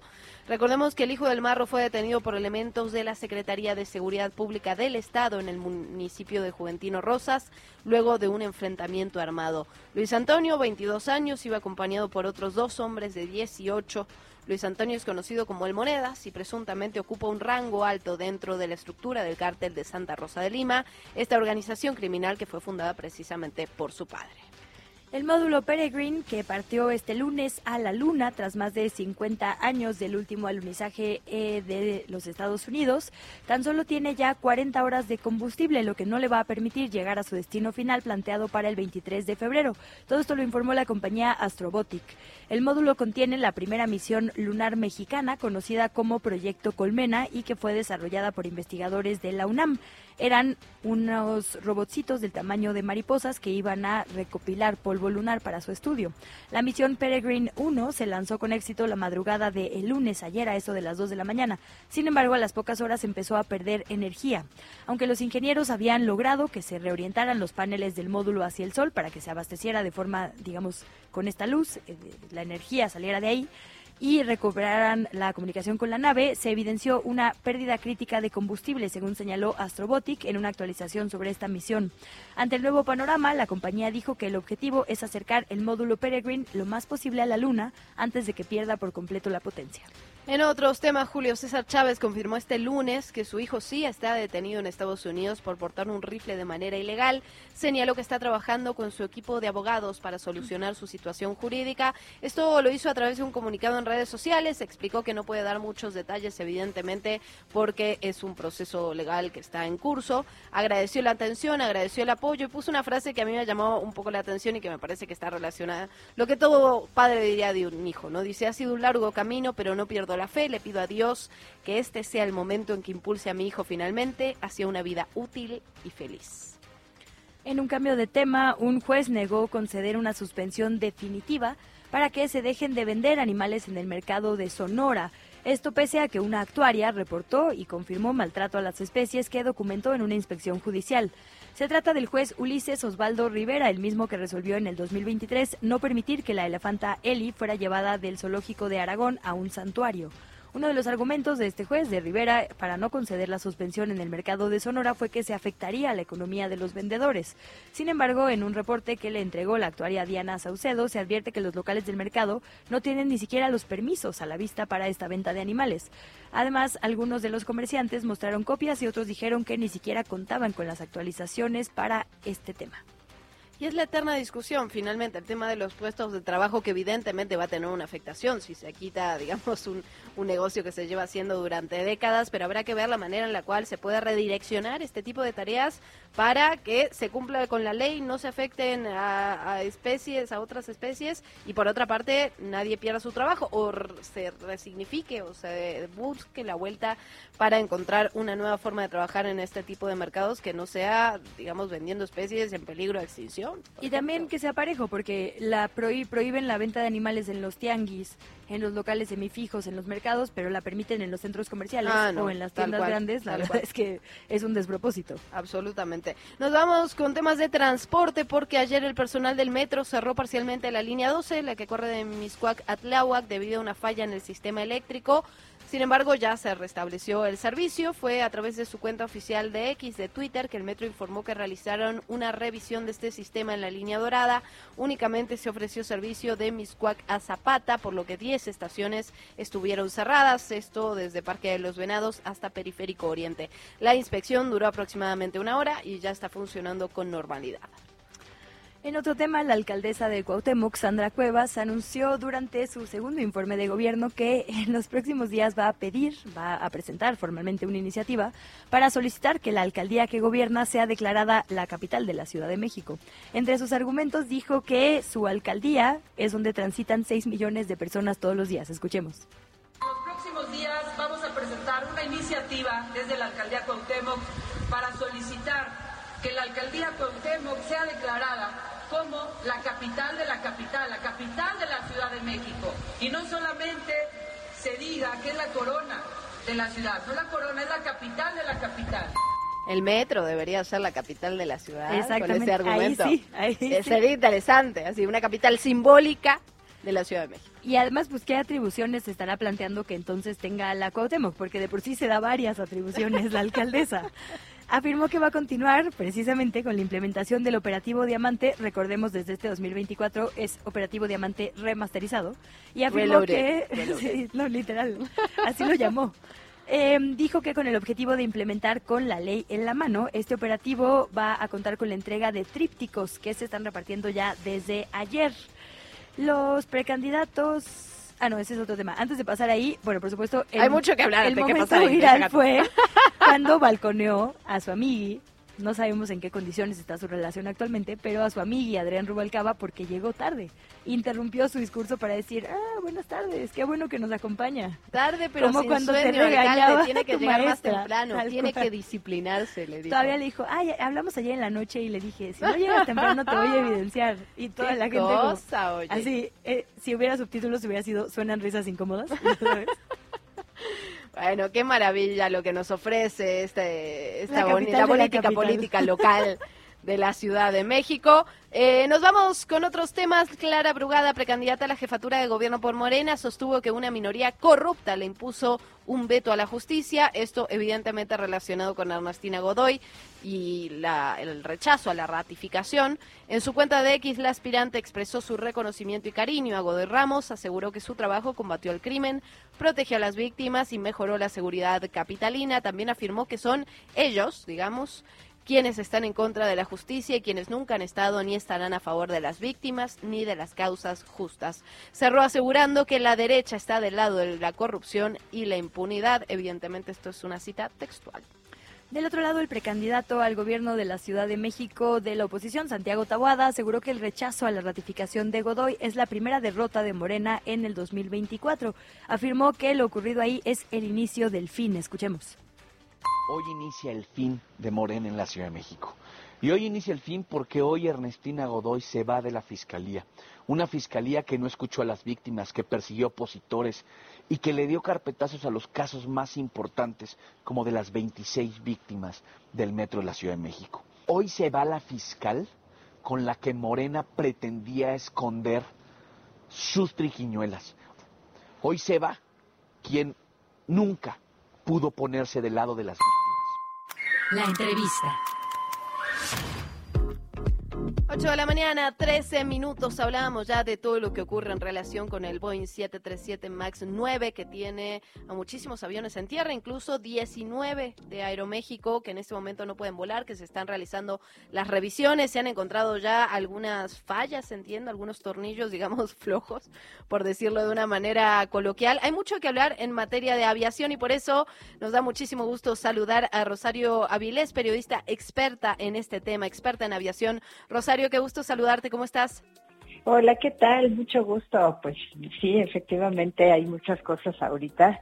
Eh, pues en primer lugar, esto que comentas de los eh, Boeing 737 MAX 9, que eh, pues fue una un incidente grave que sufrió una aeronave de Alaska Airlines, eh, donde pues una puerta que en este en este avión no se estaba usando, estaba en desuso, estaba cubierta con un panel, eh, pero eh, pues unos pernos que, que no se habían ajustado adecuadamente, eh, pues provocaron que saliera afortunadamente sin consecuencias fatales, estaba apenas eh, pues tomando altura el avión, pero esto provocó que la Administración Federal de Aviación de Estados Unidos y la propia Boeing determinaran bajar de vuelo a todas las aeronaves de este modelo con esa configuración, porque hay otras configuraciones de alta densidad que sí tienen en uso esa puerta. Eh, entonces, entre estos hay 19 aviones de Aeroméxico, de los cuales ya se revisaron, se habían revisado seis el fin de semana, ahorita de venir un poco más adelante, pero faltaban 13 que estarán listos esta misma semana porque de lo que se trata pues es revisar que estén perfectamente bien eh, ajustados todos estos pernos, ¿no? Eh, y esto provocó pues cancelaciones y ya sabes ese caos que se da en el aeropuerto cuando te cancelan el vuelo o te lo cambian porque hay que eh, utilizar otra aeronave, ¿no? Rosario, asumo que esto significa, digamos, que una de las hipótesis, entiendo que todavía no hay informaciones, digamos, finales, pero una de las hipótesis entonces sería un tema de origen, ¿no? De construcción, porque por eso se revisan todos. Preguntarte por los filtros que tienen que pasar los aviones a los que nos subimos, digamos, o sea, pues, ¿cuándo se debió prever esto, no? Sí, mira, en este caso en concreto, eh, no parece ser un tema de fábrica, porque como te comento, las otras configuraciones que son de alta densidad sí tienen en uso esa puerta. El tema aquí es que la configuración del Alaska y que la tiene también Aeroméxico es de menos densidad y eso hace que esa puerta no sea necesaria. Por lo tanto, la cubren con un panel y eh, por esta razón es que con el uso luego no se llegan a revisar todos los pernos, ¿no? Esta es la hipótesis que hay ahorita, todavía no sabemos hasta que se haga toda la investigación, eso sí. O sea, ese panel eh, se lo pone la aerolínea extra, digamos, después de la construcción de la aeronave. Así es, es en la configuración específica que en este caso eh, cuando tienes menos densidad significa que tienes otras clases, tienes clase Premier o clase Business, eh, Premium Economy y Economy. Entonces, eh, esto hace que no necesites esa puerta. Cuando lo tienes completamente eh, lleno de asientos de clase turista, entonces sí, porque son más los pasajeros, necesitas más puertas, ¿no? En caso de evacuación. Ah, qué interesante. Rosario, eh, preguntarte, eh, tengo entendido que estos Boeing 737 ya tenían eh, algunos problemas en el pasado, digamos, ya había habido algún incidente, ya había habido alguna revisión sobre este tipo de aeronaves en particular. Sí, eso justamente esa es la razón por la que se apresuraron a revisar, porque en el pasado efectivamente cuando se construyó el MAX, el 737 MAX 8, eh, este hubo dos accidentes, así fueron accidentes graves, el uno en Lion Air eh, y el otro en Etiopía, que este, ambos accidentes ocurrieron entre el 2018 y el 2019 cuando estaba entrando en operación esta aeronave. Y eh, esto fue un problema de configuración fue un tema de rediseño que hicieron del modelo 737 eh, para hacerlo más potente y darle eh, un, tipo de motor más silencioso, con más potencia, etcétera.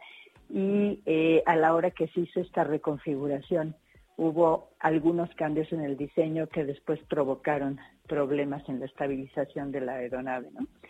Eh, esto hizo que se bajaran de vuelo todos los aviones, ahí sí todos los 737 MAX y estuvieron en tierra eh, pues durante bastante tiempo y había entre cosas de diseño pero también de adiestramiento de las tripulaciones por un uno de los aditamentos que tenían que utilizar a la hora de que se empezara a, subir el avión, entonces empezaba a perder sustentabilidad porque la nariz iba muy arriba. Tenían un mecanismo que hacía que bajara automáticamente y ahí era donde venía la confusión. Como no había el adiestramiento adecuado de las mm. tripulaciones, por eso se dieron estos dos accidentes. Entonces eso ya se subsanó, pero precisamente porque este tenía este antecedente es que decidieron bajar de vuelo inmediatamente a estos aviones para revisarlos todos. ¿Qué tenemos que saber como personas usuarias, como clientes, digamos, de las aerolíneas? ¿Se publica, digamos, cuándo fue la última revisión del avión? ¿Tendríamos que informarnos sobre los modelos o confiar en que las autoridades hacen su trabajo, Rosario? Pues mira, este, ahora sí que en la aviación, tú sabes, a pesar de, que los accidentes son muy aparatosos y que salen eh, pues en, profusamente en todos los medios, eh, la aviación sigue siendo el medio de transporte más seguro del mundo. ¿eh? Es mucho más seguro que viajar en automóvil, que viajar en tren o que, andar a pie. más. Incluso que andar a pie. Si vivimos en Chilangolandia más. Exacto. Entonces, eh, sí hay que hay que confiar en el sentido de que, bueno, atrás de, de, de toda esta desarrollo de aeronaves, pues hay mucha ingeniería y hay mucha revisión. Está, este, como te comento en este caso, la Administración Federal de Aviación de Estados Unidos, que después de este accidente del que hablamos, del, del MAX, eh, pues reforzó sus, sus controles y ha estado permanentemente eh, pues supervisando lo que haga la Boeing y lo mismo hace la autoridad europea con los Airbuses. Entonces, efectivamente hay muchas pruebas antes de que eh, empiece a volar un avión tiene muchísimas revisiones, muchas pruebas, eh, se hacen bueno una cantidad increíble de exámenes, de mediciones, etcétera, para ver eh, pues qué tan tan este eh, resistente puede ser un avión para todo tipo de, problemas, ¿no? Digamos una turbulencia severa o la esta la turbulencia de estela, ¿no? Que viene un avión adelante y, puede desestabilizar un avión más pequeño que venga atrás eh, en fin, todo lo que pudiese ocurrir se prueba y hasta que pues se llega a este a esta relación de que sí efectivamente es seguro. Obviamente siempre hay un riesgo, en toda en la vida es un riesgo. vivir, vivir. Así es, y aquí se trata pues precisamente de minimizar al máximo los riesgos para que este pues el pasajero vuele si no fuera por el, tema de la seguridad, yo creo que con nadie nos subiríamos un avión, ¿no?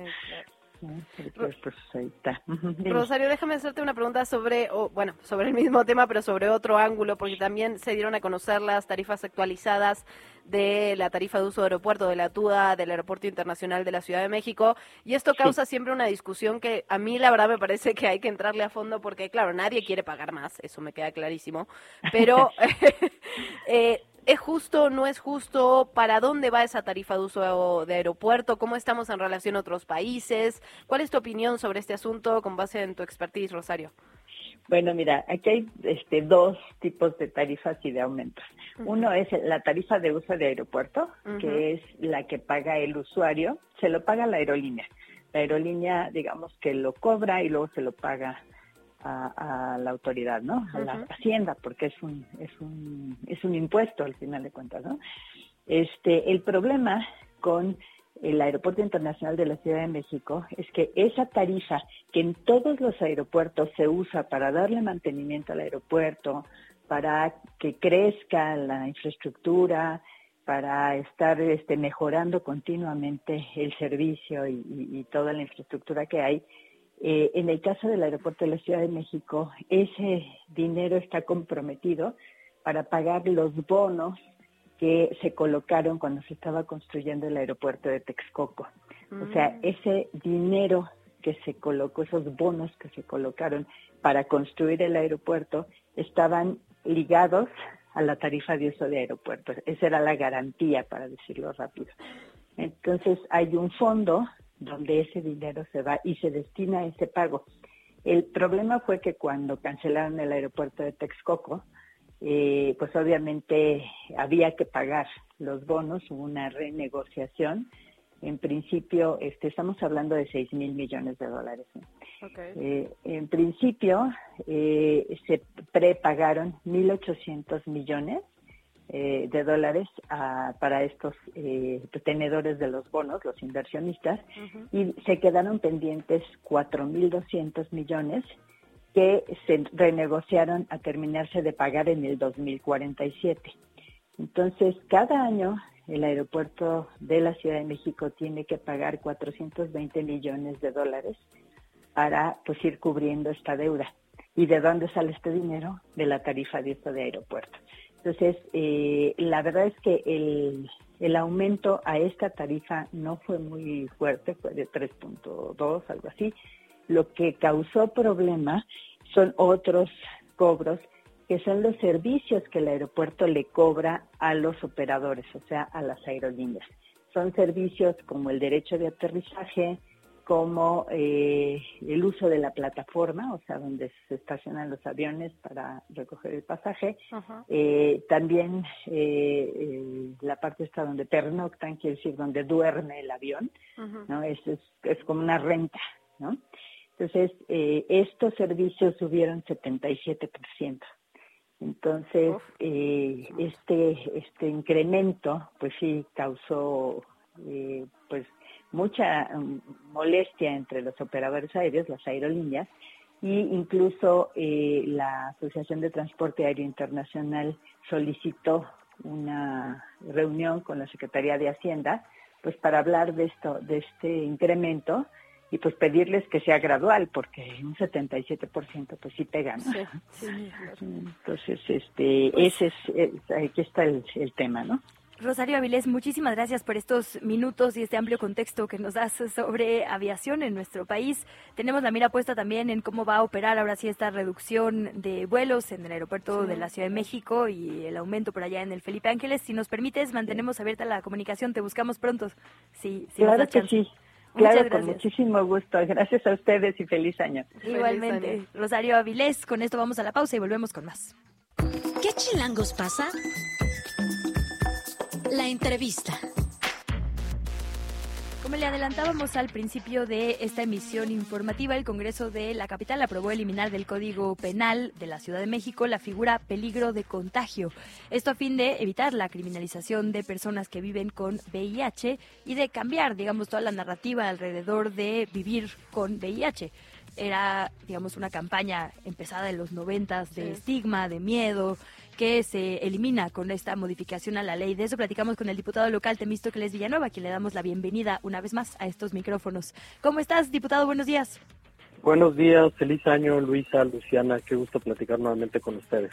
Feliz año, muchísimas gracias por tomarnos la llamada y preguntarte justamente por esta buena noticia, la verdad, con la que arrancamos el año, la derogación de este, bueno, de lo que era un delito de la figura de peligro de contagio que estaba en nuestro código penal y que la verdad justo hace unos minutos lo comentábamos, uno pensaría que no se usaba tanto, pero al inicio de la pandemia aumentaron muchísimo las denuncias justamente por el peligro de contagio relacionado con el COVID-19, pero que abonaban a este punitivismo.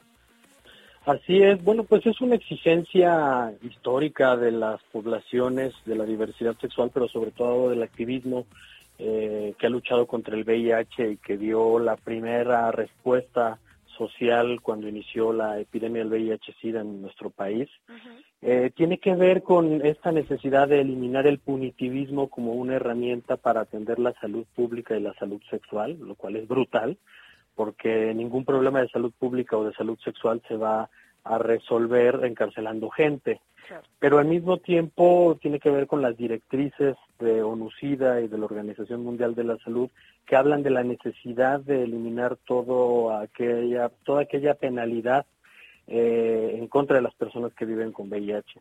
Seguramente habrá personas que en este momento estén diciendo, bueno, pero si alguna persona decide de manera deliberada, intencional, eh, tratando de cometer un delito, eh, con una con una visión de absolutamente criminal transmitir el virus a poco no va a ser sancionada bueno es que hay otro tipo penal que es el delito de lesiones y, por ese delito podría ser sancionada. Lo importante es eliminar todo aquel estigma que reside dentro de las leyes de nuestro país y de nuestra ciudad.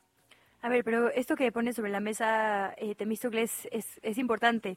Digamos, yo como persona, si soy contagiada de algo como un virus, digo, eh, sobre todo la pandemia nos dejó eso como lección, pues no es culpa de nadie, ¿no? Son cosas de la naturaleza que están en el ambiente y por al que todas y todos somos vulnerables. ¿Cómo sería entonces una denuncia por lesiones? Perdón. Porque, porque además algo importante de lo que acabas de decir tú es que nadie sabe cuando está en periodo contagioso. Eh, la evidencia científica nos demuestra que la mayoría de las transmisiones de VIH eh, se dan cuando eh, la persona acaba de recibir el virus en su cuerpo. No se ha hecho la prueba, desconoce su estatus serológico, tiene una relación sexual y transmite nuevamente el virus. La, carga viral en el cuerpo, en el caso del VIH, es eh, muy alta cuando acaba de recibir el virus y en los primeros meses que se empieza a desarrollar el virus en el cuerpo. Y, y, al mismo tiempo no podemos eh, quitarle la responsabilidad sobre su salud sexual a las dos partes. Es decir, sí hay una persona que puede vivir con VIH, pero eso no quiere decir que la otra persona que ha tenido una relación sexual no tenga una responsabilidad sobre ello. ¿Cómo, ¿Cómo se puede acreditar o cuál es la gran diferencia? Bueno, pues que tiene que haber pasa intencionalidad. exacto, e, esto bien decías, digamos, hay un periodo donde nadie sabe este virus o cualquier otro virus, pues, ¿no? ¿Qué pasa si sí? Tú dices, todavía hay una forma entonces sí de desincentivar, digamos, que esto pueda pasar, que si yo sí se contagie y es a través de lesiones, ¿cómo se acreditaría eso? Sí, bueno, el delito de lesiones tiene que ver con la intencionalidad de infringir un daño a la persona, en este caso a través de la transmisión de una enfermedad. Pero eso es absolutamente distinto que criminalizar a alguien porque este, te voy a platicar el caso más reciente que ocurrió en la Ciudad de México. Una persona a la que le descubre su pareja el medicamento antirretroviral eh, guardado en su buró y entonces le denuncia a, su pareja porque le, porque dice, bueno, me mintió, no me dijo que vivía con VIH, me puso en riesgo mi salud. Y, es un caso muy lamentable porque lo primero que se busca eh, en, el combate al VIH, en todas las estrategias a nivel mundial, es justamente, en primer lugar, la detección. Si se detecta, se puede tratar con un medicamento antirretroviral. Hay una tecnología que ha avanzado muchísimo al respecto. Y cuando una persona inicia la toma de tratamiento y además se adhiere al medicamento, puede lograr la indetectabilidad. ¿Y qué es la indetectabilidad? Pues simple y sencillamente que el virus ya no se transmite a otra persona, porque ya la cantidad de virus que existe en el cuerpo es tan pequeña que no se puede transmitir a otra persona. Eh, ¿qué, ¿qué, pasa con las leyes que criminalizan eh, a las personas con VIH? Bueno, el, Instituto Mexicano, de, el Instituto Nacional de Salud Pública hizo un estudio donde eh, averiguaba, perdón, es la Asociación Nacional de Salud Pública hizo un estudio donde averiguaba cuáles son las razones por las que una persona no se realiza la prueba de VIH. La primera es por miedo a la discriminación, pero la segunda es por temor a acabar encarcelado. Es decir, hay personas que prefieren desconocer su estatus de salud porque creen que de esa forma no van a acabar cometiendo un delito. Y, y, lo peor es que pues esto genera una cadena eh, de transmisión aún mayor, porque una persona que no se hace la prueba, pues obviamente no va a iniciar su tratamiento antirretroviral y sí va a transmitir el virus, a diferencia de una persona que se hace eh, la prueba, por lo tanto inicia tratamiento en caso de salir positivo y logra la indetectabilidad. Eh, ese es el fundamento de, de la Organización Mundial de la Salud, que sugiere, que recomienda, que exhorta a todos los países eh, a eliminar todo tipo de penalidad alrededor de la transmisión del VIH. Claro, en lugar de promover la detección y la comunicación, además, no solo, ¿no? Una vez que se tiene el diagnóstico, poder hablarlo, poder socializarlo, hace todo lo contrario. Temístocles, solo déjame preguntarte cómo estamos en el resto del país, porque entiendo que esta derogación tiene que ver con el Código Penal de la Ciudad de México. ¿Hay otros estados que cuentan eh, con esta con esta figura o ya no queda en ningún lugar del país? De, de las 32 entidades federativas, eh, solamente en dos no ha sido nunca sancionado. En el resto está dentro de los códigos penales. Eh, el, primer precedente que existe de eliminar el tipo penal es una acción de inconstitucionalidad eh, que se presentó en la Suprema Corte de Justicia y la Suprema Corte de Justicia declara inconstitucional el Código eh, Penal del Estado de Veracruz por esta misma circunstancia y el año pasado en el Estado de Nayarit se logra también la derogación, es decir, ya hay tres entidades que por eh, determinación judicial o por reforma legislativa han podido eliminar de sus leyes este tipo de sanciones. Pues muy importante todo esto que nos dice este Místocles Villanueva. No se trata de fingir que nada pasa, todo lo contrario, se trata de ocuparnos y de garantizar los derechos de absolutamente todas las personas. Te mandamos un abrazo, feliz año y ojalá vuelvas a estos micrófonos pronto. Muchas gracias, saludos a su auditorio, hasta pronto. Gracias. La salud en tus manos con el doctor Mauricio Rodríguez de la UNAM. Seguimos platicando sobre salud. Son las 8 de la mañana con 40 minutos. Recibimos con muchísimo gusto al doctor Mau Rodríguez de la UNAM. Muchos temas de qué platicar, doctor Mau, pero antes que nada, feliz año. Qué gusto escucharte. ¿Cómo estás? Hola, ¿cómo estás, Luciana? Feliz año. Muchísimas gracias. Esperemos que sea un año, pues cuando menos que haya salud, trabajo y amor. Y ya lo demás vendrá con eso. Ya con eso, doctor Mau, si lo logramos, mira, ya, ya me doy por triunfadora. Doctor Mau, íbamos a platicar sobre el Día de la Enfermera y el Enfermero, el 6 de enero, la importancia que tiene este rol cuando hablamos de los sistemas de salud. Siento que es una figura que hemos dejado, dejado un, poco de lado, ¿no? Siempre son los médicos, las médicas, que obviamente realizan un trabajo fundamental, pero los enfermeros y enfermeras también. Sí, el, el personal de salud eh, pues es mucho. Eh, a veces nos enfocamos, como bien dices, en, los médicos, son como los más los más visibles, ¿no? Los médicos, las médicas, pero pero el personal de salud lo integran muchas profesiones, muchas eh, carreras técnicas y muchos trabajadores en general, que son los que hacen que funcionen los servicios de salud, los programas de salud.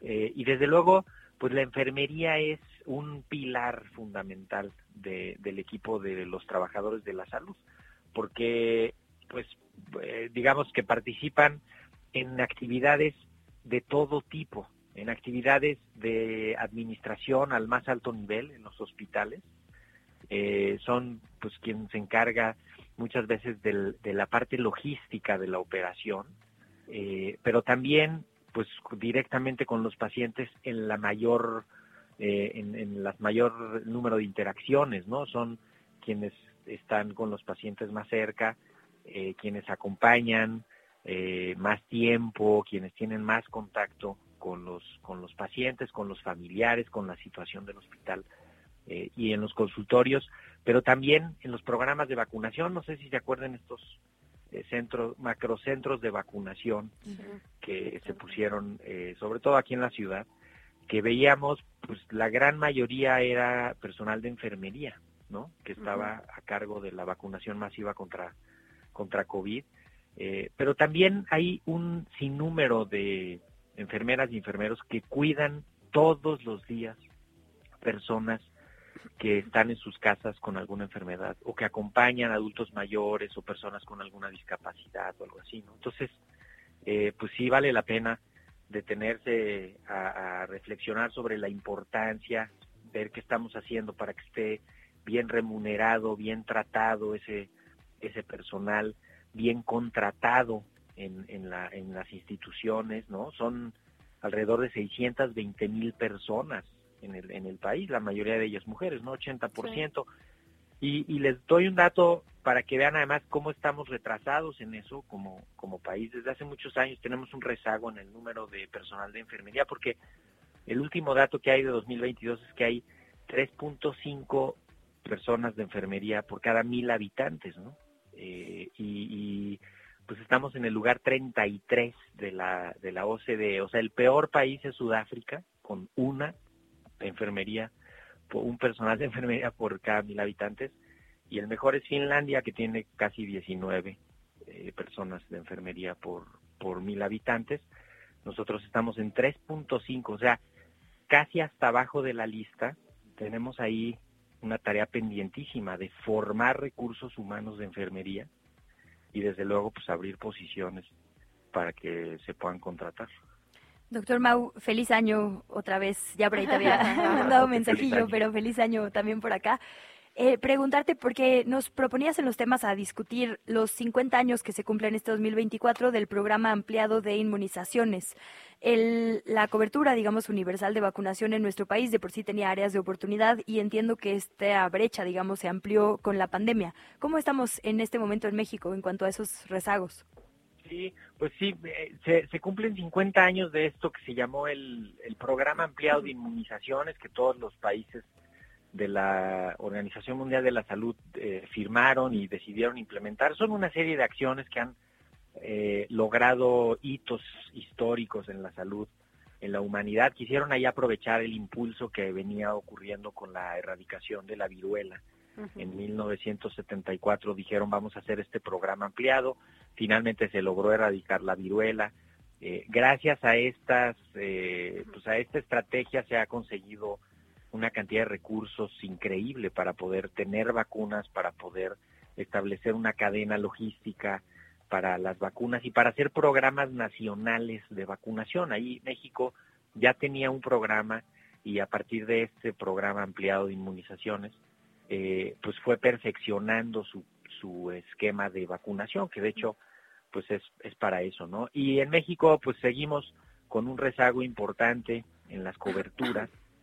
Ya venía desde, pues desde 2012, lo habían documentado bien los, los colegas del Instituto Nacional de Salud Pública, eh, había habido rezagos importantes, había habido algunos temas eh, administrativos y de reporte, eh, y definitivamente pues la pandemia le pegó a este programa, que es el, uno de los programas más importantes de la salud pública, y se redujeron las coberturas por varias razones, entre ellas el acceso a los servicios de salud, pero también la falta de disponibilidad de vacunas y de insumos críticos para la salud. Esperemos que haya un pues un plan nacional para revertir esto. No se ve así en concreto, ¿no? No se ve que vaya a haber más dinero para vacunas el año que entra.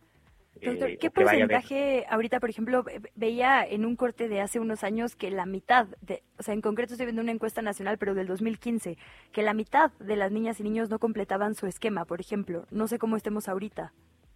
Pues mira, tenemos, o sea, en México hay varias eh, déjame tener a, la vista el dato, pero había habido el año pasado una, una encuesta muy importante en la que se vio que, pues sí, que alrededor de la mitad de los niños y niñas no tenían el esquema, el esquema completo. De hecho, eh, alrededor de 28% de los de los niños y niñas tienen el esquema completo, eh, según, según Es que son un montón, la verdad. Así yo que estoy en esa etapa. Eh, ¿Cómo? ¿Hasta el año dices? O sea, el esquema de vacunación...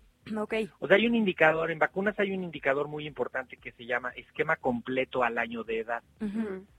Si les falta cualquier vacuna, pues ya no cumplen con ese indicador, ¿no? Y, y, en México los datos de 2022, pues tenemos que 27% de los niños y niñas sí tenían su esquema completo. Eso quiere decir que 70 y, pues, prácticamente 72% no lo tienen, porque les falta alguna vacuna, ¿no? Eh, ya cuando te vas a las vacunas específicas, pues vemos que la que más, eh, la, que tiene la cobertura más baja es hepatitis B con 65%.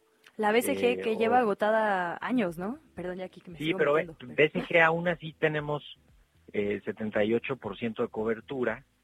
sarampión rubiola y parotiditis, que es la triple viral, 61.8%, esa es, esa es la más baja, ¿no? Y pues con esto que, que pasa a la hora que no hay coberturas adecuadas, se abren oportunidades para que los microbios se metan y causen brotes, causen epidemias, ¿no? Que ya lo vivimos en Estados Unidos, en Europa, que dejaron de vacunar contra sarampión y se les metió otra vez a circular el sarampión y después pues no hay manera de revertir eso. O sea, es un, es un problema gravísimo. Por eso digo que, que pues, sí se necesita una estrategia específica para poner al día.